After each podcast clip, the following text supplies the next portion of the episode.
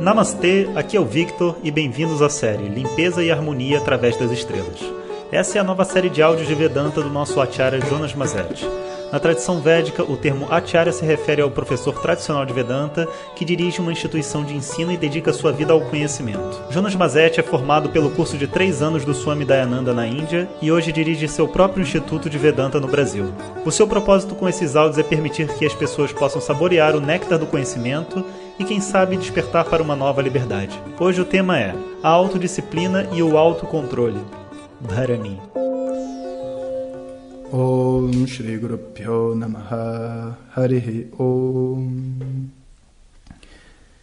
Bom dia pessoal, então estamos chegando aí no final da nossa estrela Bharani, que a gente já viu que não é uma estrela tranquila, né? uma estrela que lida com todos esses opostos, e ele, ela é uma estrela que lida com o esforço e a restrição. Então, yama, yam significa restringir.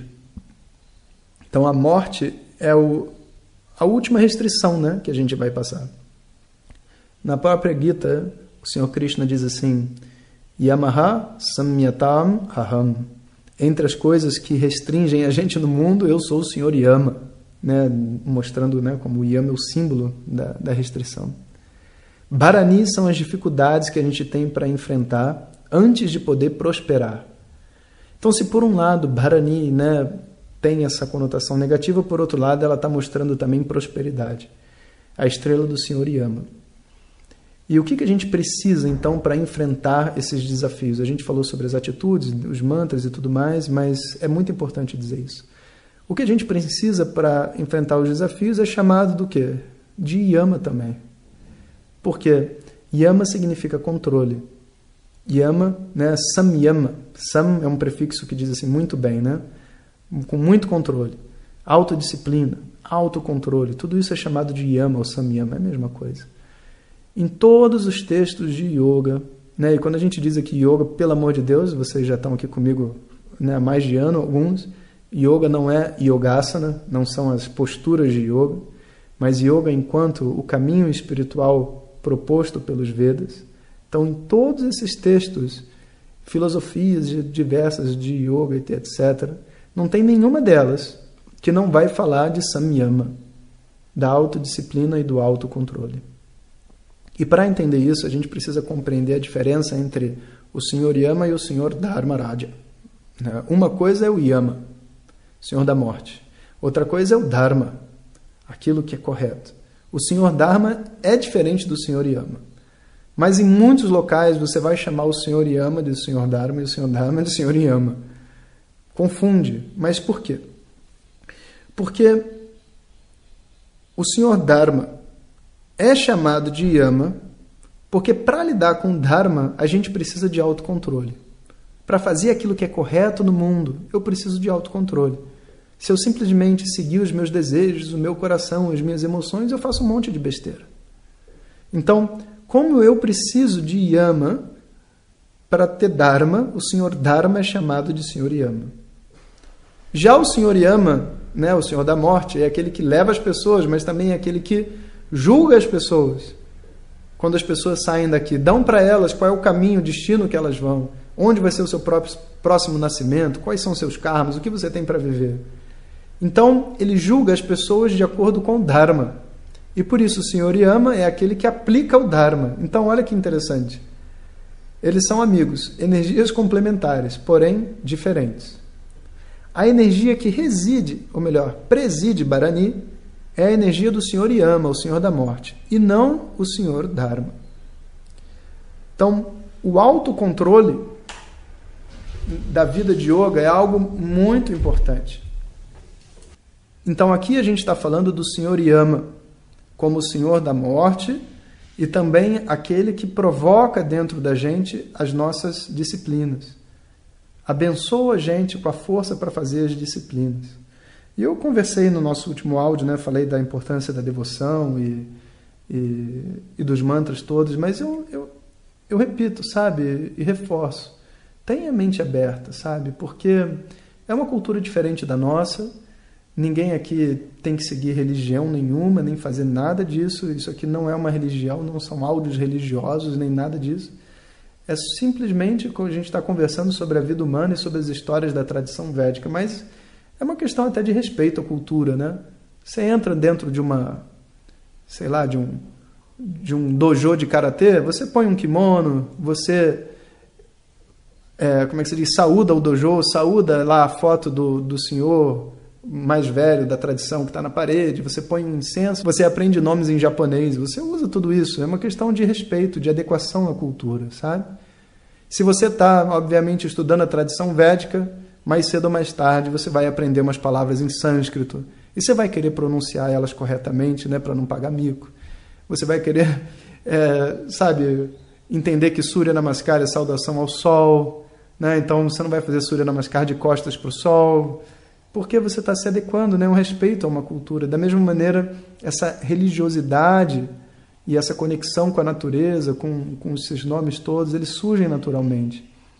Então tenha a mente aberta sobre isso, tá? Mas, voltando, toda a estrutura do yoga necessita que você desenvolva uma, um certo nível de autocontrole e autodisciplina. Dentro dos sutras de Patanjali, né, Patanjali propõe um, um sistema, né, uma, uma visão sobre essa vida de yoga, onde você tem oito angas. Né? Muitas pessoas traduzem errado. O pessoal acha que anga é parte, anga é passo. Anga não é parte, anga não é passo, anga não é nada disso. Anga é tipo membros. Por exemplo, um polvo, ele tem o angi, que é aquela parte do meio, e tem muitas angas, muitos braços, muitos membros, muitos componentes, né? Então, Ashtanga são os oito tentáculos do yoga. Eu acho que ficaria mais bonito do que os, as oito partes do yoga, que parece que você vai construir o yoga, né? Você tem isso, tem aquilo, você vai juntando tudo, mas na verdade a ideia não é essa. São como se fossem é, instrumentos que você tem à sua disposição ferramentas, que você tem à sua disposição para poder fazer o percurso que você precisa dentro dessa vida de evolução espiritual. Cada pessoa vai precisar de um tanto diferente, mais de um, menos de outro, né? e tem algumas coisas onde todo mundo vai ter que passar. Uma delas é o que é chamado de yamas e niyamas. Observa né, como yama e o senhor yama tem o mesmo nome, depois niyama. Então, yama e niyama são as coisas que você precisa se restringir de e se aproximar de. O que, que você deve seguir e aquilo que você deve evitar. Por quê? É como se uma coisa tivesse conectado à outra, sabe? Uma pessoa que acorda cedo, come bem, faz exercício físico e tem boas amizades, consequentemente, tem mais chance de ter um bom trabalho, um bom relacionamento em casa e tudo mais. Muitas vezes a gente não vê uma conexão direta entre as coisas, mas existe uma energia mental a ser produzida.